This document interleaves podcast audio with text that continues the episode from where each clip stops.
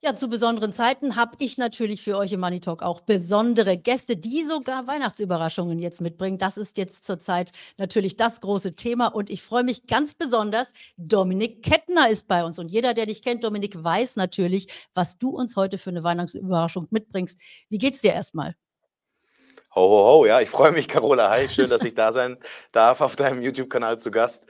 Äh, mir geht es wunderbar und äh, die Zeiten sind natürlich herausfordernd für Edelmetallhändler, für Goldhändler. Wir haben momentan ja einen gigantischen Ansturm, eigentlich schon seit eh und je, aber in diesem Jahr merken wir jetzt durch die ausgebrochenen Kriege und durch die Rekordgoldpreise, dass die Menschen natürlich ähm, ja, wie immer in die Märkte stürmen. Ja. Ja, ganz genau. Das ist nämlich unser Thema. Wir reden heute natürlich über Gold. Wie sollte das auch anders sein? Über Edelmetalle. Und äh, das ist eben auch der Punkt. Ich äh, kann das hier mal eben einblenden. Wir haben mal hier den Goldpreis in Dollar mitgebracht. Und tatsächlich, äh, du hast es schon gerade so kurz erwähnt, wir sind auf Rekordjagd auch beim Gold. Und äh, ich bin ja sehr tief in dem Thema Aktien drin. Und eigentlich sagt man ja immer so, Gold, das ist dann gefragt, ja, eben, wenn alle anderen äh, Assetklassen nicht so gut laufen. Aber wir haben tolle Aktienmärkte dieses Jahr gehabt. Wir haben auch Zinsen gehabt natürlich, dadurch, dass wir die Leitzinsanhebungen hatten, aber eben auch Goldpreise. Und du hast schon erwähnt, das sind natürlich die Krisen, die wir überall sehen, oder?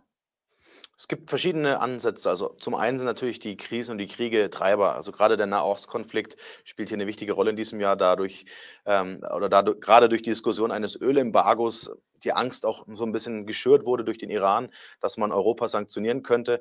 Eine Ölkrise war ja auch damals in den 70er Jahren, als wir die Stagflation hatten, der Auslöser dafür, dass es in drei Inflationswellen auch am Ende dieser 70er Jahre Rekordgoldpreis gab. Und ich vergleiche das gerne mit dem äh, Zeitalter in den 70er Jahren, mit diesen zehn spannenden Jahren für Rohstoffe, für Gold. Und meine These, das war sie auch schon vor zwei Jahren, hatte ich auch schon auf YouTube mehrfach drüber gesprochen, ist eben, dass wir genau in diesem Stagflationsszenario wieder drin stecken. Das heißt, wir haben eben stagnierende Wirtschaft, sehen wir ja durch die Rezession und wir haben natürlich vor allem auch steigende Inflation, wenn sie auch erstmal durch die gestiegenen Zinsen ein bisschen gedrückt wurden. Und jetzt sind wir an einem spannenden Punkt. Und zwar sind wir jetzt in einer Zinspause. Und wenn wir mal bis ins Jahr 2000 zurückschauen, war es immer so, sobald wir in eine Zinspause gekommen sind und die Zinsen gesunken sind und der, Negativ, der Realzins negativ wurde oder weiter gefallen ist, dann ist Gold ausgebrochen. Und da hatten wir, kann ich dir auch einen spannenden Chart gerne zu liefern im Nachgang mal oder äh, auch in einem anderen Video. Wir haben es jetzt nicht vorbereitet. Da kann man eben sehen, dass immer dann der Moment für Gold war. Und jetzt sieht man eben, dass die Märkte einpreisen, dass die EZB die Zinsen senken will, dass auch ähm, äh, die FED die Zinsen senken will. Wann das kommt, ob das im zweiten, dritten Quartal nächsten Jahres ist oder vielleicht schon viel früher, sei mal dahingestellt. Aber die Märkte haben das eingepreist. Das hat dafür gesorgt, dass Gold sein Allzeithoch gemacht hat auf über 2130 Dollar, also 20 Prozent plus zum Jahresanfang. Und jetzt gab es dann wieder eine Downside. Das ist aber üblich, wenn wir neue Allzeithochs gesehen haben. Dann drücken natürlich auch gerade die großen Player in der COMEX und an den entsprechenden Future-Märkten, dass der Goldpreis wieder in Gefilde kommt, wo man sich äh, wohler fühlt. Ich hoffe, das war einigermaßen ähm, ansehnlich für deine Zuschauer erklärt. Absolut, absolut. Aber wir haben ja auch äh, äh, so zyklische Dinge natürlich beim Thema Goldpreis und äh, ich finde das immer ganz faszinierend, wenn man sich mit Edelmetallen äh, beschäftigt, dann kommt man mhm. natürlich so auch so ein bisschen in der Welt herum. Und Gold ist ja so ein ganz äh, angesagtes Geschenk natürlich auch äh, in verschiedenen Ländern, äh, eben auch bei uns unterm Tannenbaum. Aber es gibt ja dann eben auch eine gestiegene Goldnachfrage, beispielsweise in Indien. Äh, die, die mhm. haben dann immer ihre Hochzeits, ihr Hochzeitsgold oder, oder Weihnachtsgold ja. oder was, wie, was haben die da unterm Tannenbaum? Ja, also im Oktober ist im Indien ja so für gewöhnlich der, der Heiratsmonat und ähm, nicht nur in Indien, aber auch gerade in den islamischen Ländern sieht man das stark. Auch wer schon mal auf so einer türkischen Hochzeit oder so auf einer arabischen Hochzeit war, da bekommen die Frauen diese ganzen Goldarmbänder. Das gehört halt einfach zur Kultur. Dort ist Gold und dort war Gold schon immer ein Wertspeicher, ein Kaufkraftspeicher, etwas für die Altersvorsorge, etwas, was man auch über Generationen vermacht. Und bei den Indern ist es eben so, dort wird Gold sogar noch gerne geschenkt. Also es ist wirklich so, dass zu jeglichen Anlässen ähm, im, in Indien eben Gold verschenkt wird. Das heißt, dort hat es eine andere Tradition. In Deutschland sind wir eher so gepolt, wir haben Gold, wenn wir Angst haben, dass das System kaputt geht oder dass unser Geldsystem kaputt geht. In diesen Ländern geht es vielmehr um Tradition und um Erhaltung ähm, der, des Ersparten, das eben über Generationen angehäuft wird. Und äh, da haben wir dann auch gerade in China jetzt, dadurch, dass in China vor einigen Jahren die Shanghai Gold Exchange gegründet wurde, eine ganz starke Trendwende gesehen. China ist ja der größte Goldproduzent der Welt, um China mal als Beispiel aufzugreifen Man vermutet, dass 20.000 Tonnen Gold nicht in den Staatsbilanzen ausgegeben sind, weil die Chinesen die eigenen Goldreserven, die sie im eigenen Land fördern, eben nicht ausweisen. Das heißt, auch wenn China auf dem Papier vielleicht der zweitgrößte Goldbesitzer ist, ist es wahrscheinlich sogar der größte äh, Goldbesitzer. Und Chinas Regierung hat vor einigen Jahren sogar mal die eigene Bevölkerung aufgerufen, Gold zu kaufen. Ja? Das heißt, wir sehen eine starke Trendwende, eine starke Zeitenwende weg aus dem klassischen Fiat-Denken rein in neue Währungssysteme, rein in neue Machtgefüge, das eben auch durch die BRICS-Staaten, da kommen wir vielleicht nochmal drauf, vorangetrieben wurde. Ja, ja, das ist ganz, äh, ganz spannend, denn äh, das ist ja bei anderen Zentralbanken nicht anders. Also auch die stocken ihre Goldbestände auf, obwohl man davon eigentlich kaum was hört. Also ich kann mich erinnern, hier jetzt auch bei der EZB, da hören wir eher was über den digitalen Euro als darüber, ob die ihre Goldbestände aufstocken, oder? Ja, die niederländische Notenbank hat vor einer Woche knapp bekannt gegeben, dass die Goldbestände eben aufgestockt wurden. Und viel spannender dabei finde ich allerdings, dass man sogar über einen möglichen Goldstandard dort philosophiert hat. Also eine europäische Zentralbank, die wieder darüber nachdenkt, ähnlich wie die BRICS-Staaten auch kurz vor, der, vor dem BRICS-Treffen im August in Johannesburg verlautbaren ließen, ähm, eben über eine eigene goldgedeckte Handelswährung im, im Kreise der BRICS äh, äh sozusagen ähm, äh, zu philosophieren. Das wurde dann zwar vom Tages- oder von der Tagesagenda genommen, weil es zu viel medialen Wind verursacht hat. Aber wir sehen das nicht nur als Tendenz im, im Osten, da sehen wir es zwar vermehrt, wir sehen es durchaus auch in einzelnen Ländern, die eben feststellen, wir sitzen hier in diesem Euro-Kessel, ja, wir kommen hier nicht raus. Die Briten haben es ja mit dem Brexit gezeigt, dass es rückwirkend jetzt keine, äh, kein großer Fehler war, aus dem Euro zu gehen. Und wir merken natürlich alle, die jetzt mit in diesem Euro-Gefüge mit drin hängen, die spüren auch die Verwerfungen einzelner Länder, die jetzt gerade, äh, was die Staatsdefizite angehen und die Verschuldungsgrade wie Italien, Spanien, Frankreich immer weiter ausufern. Und ähm, dann dürstet man natürlich auch auf Seiten einer EZB ähm, nach echten Werten, nach echten Assets. Und die Zentralbanken beginnen auch wieder ihre Goldbestände aufzustocken. Das sehen wir übrigens daran, dass wir letztes Jahr ein Allzeithoch bei den Goldkäufen der Zentralbanken gesehen haben. 55, ich, ich muss die Zahl nochmal recherchieren, aber es ist jedenfalls ein 55-Jahres-Hoch, also ein Allzeithoch, seit es äh, unser Fiat-Geldsystem so eben gibt, wie wir es heute kennen, seit der US-Dollar eben ähm, gelöst wurde vom, vom ähm, Goldstandard.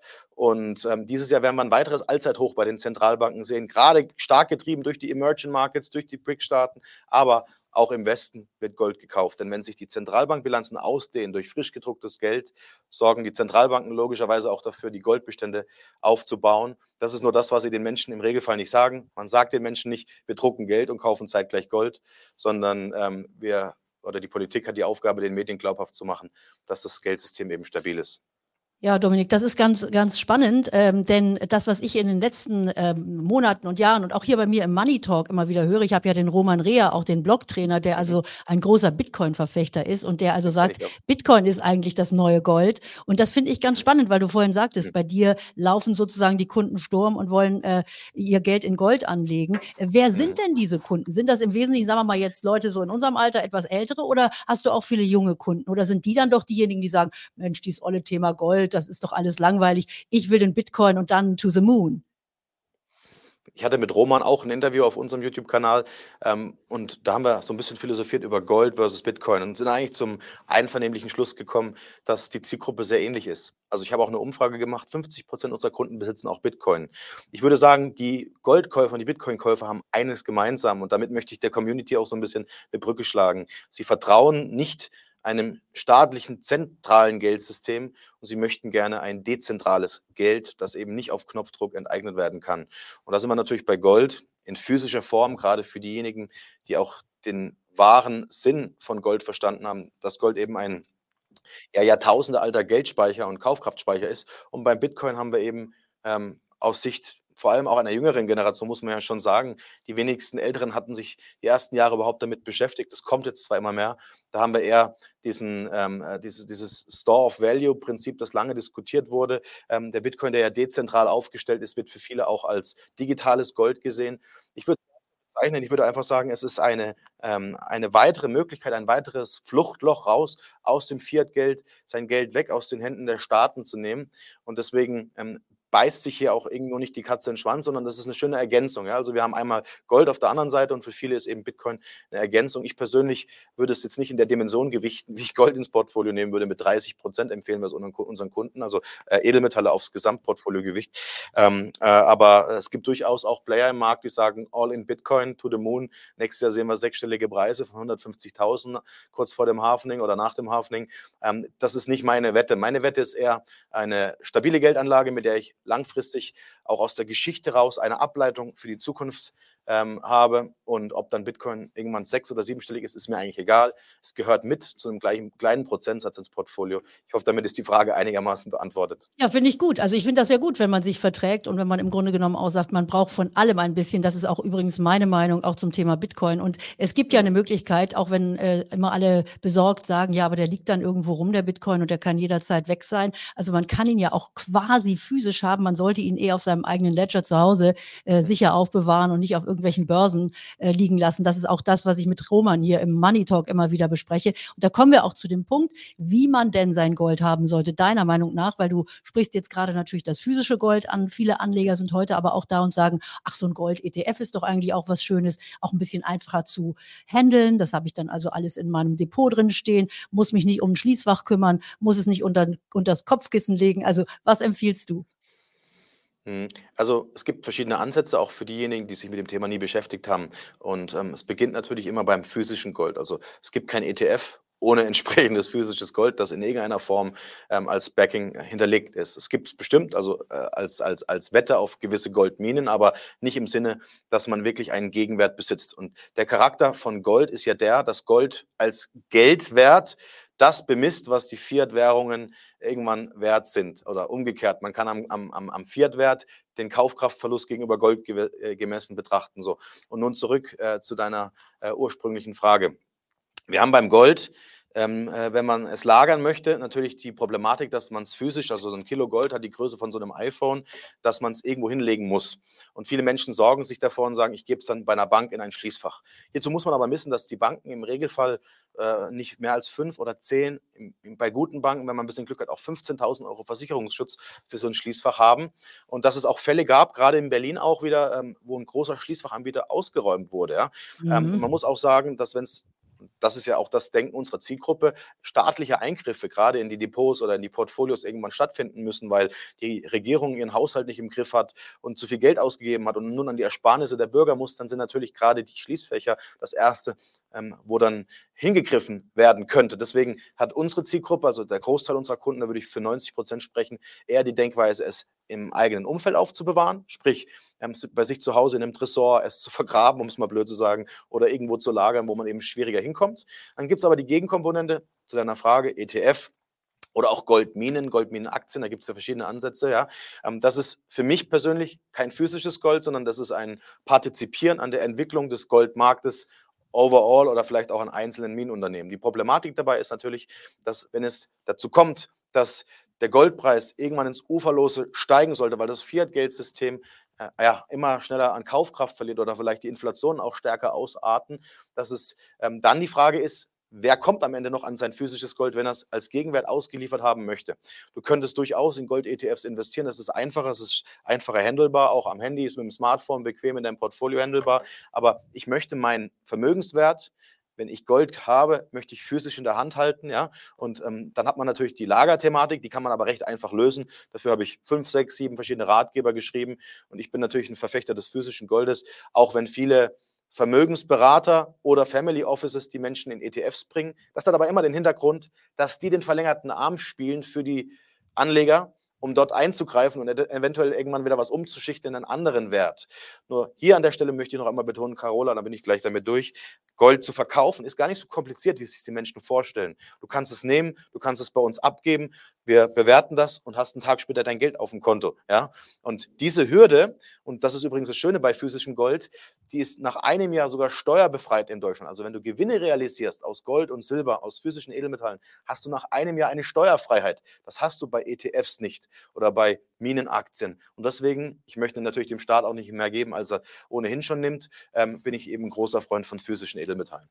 Ja, und übrigens nicht alle ETFs, das ist ja auch nochmal ganz spannend, sind wirklich auch physisch mit Gold hinterlegt. Und ich möchte das dann mal erleben, wenn also die ETF-Besitzer dann nachher hingehen und sagen, ich hätte hier gern mein Gold äh, ausgeliefert. Mhm. Das funktioniert nämlich gar nicht so. Aber für alle habe ich ja versprochen, du hast eine kleine Überraschung mitgebracht. Deshalb blende ich das an dieser Stelle schon mal ein. Info at carolaferstel.de mit dem Stichwort Gold. Das könnt ihr euch jetzt hier schon mal merken und mir dann nachher schreiben, denn der Dom, äh, Dominik hat für Neukunden einen Gutschein mitgebracht. Und wenn ihr euch also hier bei mir meldet, dann seid ihr, das kann Dominik natürlich noch herausfinden, neue Kunden, kriegt diesen Gutscheincode von mir und könnt euch dann bei Dominik melden. Ich blende das nachher auch nochmal ein, denn jetzt möchte ich natürlich nochmal weil wir so kurz vor Weihnachten sind, auch darauf zu sprechen kommen, wie man denn nun am besten zu Weihnachten Gold verschenken kann. Also was du da jetzt so äh, an denkst und welche Ideen du da hast. Es gibt ja die berühmten ähm, Goldmünzen, die man natürlich nehmen kann, aber da hat vielleicht der ein oder andere jetzt bei diesen Rekordgoldpreisen so ein bisschen den Horror, dass dann das Geschenk für seine Liebsten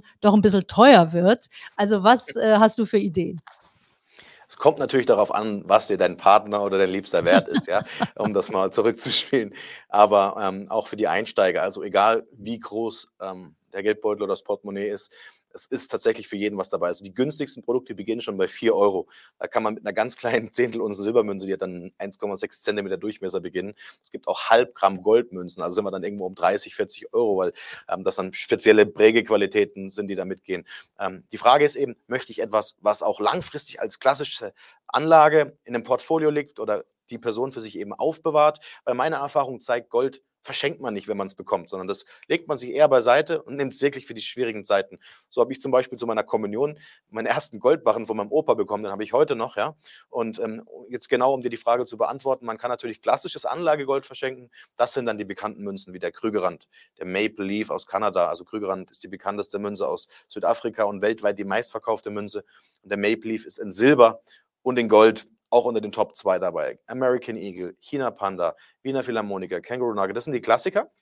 Es gibt aber auch schöne Sammlerausgaben, die dann teilweise eben bessere Prägequalitäten haben und kleinere Auflagen. Sowas wird dann im Regelfall lieber verschenkt, weil das in einer schönen Münzbox kommt. Das kannst du dann einfach auch schön verpacken und überreichen. So eine nackte Goldmünze, die hast du zwar auf der Hand und die ist auch magisch, aber die wirkt oft nicht, nicht so schön äh, äh, wie so eine kleine Geschenkverpackung mit einer Sammlermünze. Und das ist dann oft auch ein Einstieg für viele, die dann sagen, ich habe für mich nicht nur das Investieren entdeckt, sondern auch das Sammeln. Ja, weil ähm, wir Menschen oder gerade jetzt äh, äh ja, die männliche Seite der, der Geschlechter ist ja eher so fürs, fürs Sammeln und fürs Horten geprägt. Und deswegen haben wir auch eine ganz starke Männerdomäne. 80 Prozent der Kunden sind tatsächlich Männer. Deswegen freut es mich, Carola, dass wir das Gespräch jetzt hier führen, weil ich finde, auch gerade auf Seite der Frauen muss da noch ein bisschen was folgen. Aber ganz ehrlich, Dominik, Männer sind die Sammler. Ich dachte eigentlich, Frauen seien die Sammler. Also ich ah. würde mich mal eben eher als, als Sammlerin bezeichnen und ich kenne ganz viele Frauen, die eben auch gerne sammeln. Gut, Briefmarken, aber Frauen, Handtaschen, Autos, Schuhe. Uhren, Bilder, Oldtimer. Bei den Frauen sieht es ein bisschen anders aus. Sind meistens praktikablere Gegenstände. Ja? Bei den Männern sind es dann Dinge, die da brauchst du eigentlich nur eins, aber hast halt viel mehr. aber umso mehr, umso mehr ist es natürlich ein guter, eine gute Anregung dann jetzt auch für die Damen, die hier zugucken. Und ich weiß, ich habe ja so um die 10 Prozent, 12 Prozent äh, weibliche Zuschauer hier auf meinem Kanal. Mhm. Das kann immer noch mehr werden. Also bitte regt alle eure Freundinnen und Frauen an, sich auch diese Themen hier anzugucken. Denn Geldanlage ist ja nun wirklich nicht geschlechterspezifisch, sondern das kann jeder. Und es ist auch relativ einfach. Also wenn ihr das erste Mal auf dem Kanal seid, lasst mir auch ein Abo da. Ich weiß, Dominik hat eine große Fangemeinde und ich freue mich auch, dass du bei mir warst jetzt im Money Talk. Und ich blende jetzt eben nochmal ein. Also wenn ihr noch nicht bei Dominik seid und wenn ihr noch nicht mit dem Thema Gold unterwegs seid, dann könnt ihr das jetzt tun. Und zwar hier, schreibt mir einfach auf info.carolaferstel.de, äh, also da nicht Punkt und Komma dazwischen. Das sieht so ein bisschen aus, als hätte ich da eine Stelle ausgelassen, aber ist alles in einem. carolaferstel.de und Stichwort Gold und dann bekommt ihr den Gutscheincode, mit dem ihr dann ein kleines Goodie bekommt, wenn ihr Neukunden bei Dominik seid. Und äh, ja, ich freue mich auf jeden Fall, dass du bei mir gewesen bist jetzt im Money Talk, das Thema Gold und wir könnten ja noch viel weiterreden, andere Edelmetalle noch mit reinnehmen. Das werden wir dann im nächsten Jahr auch machen, ja. denn äh, wir sehen natürlich, dass die äh, Systeme, du hast es jetzt so ein bisschen am Rande mit angesprochen, die Systeme sind alle, die knirschen und knacken und äh, tatsächlich bin ich auch ein großer Fan von Diversifizierung Diversifizierung, also wirklich auf vielen Beinen stehen. Das ist das Beste, was man mit seinem Geld machen kann. In diesem Sinne wünsche ich dir eine schöne restliche Vorweihnachtszeit, Dominik. Euch allen natürlich auch und guckt wieder rein in den Money Talk, natürlich zu allen Themen rund um Geldanlage. Da ist auch viel zum Thema Aktien, zum Thema Bitcoin. Findet ihr alles auf meinem Kanal. Ähm, ich schreibe hier auch nochmal unten drunter in die Show Notes, wie ihr an den Gutscheincode vom Dominik kommt. Dominik, danke dir. Es war mir eine Freude. Bis ganz bald. Ganz meinerseits. Schöne Weihnachten. Tschüss.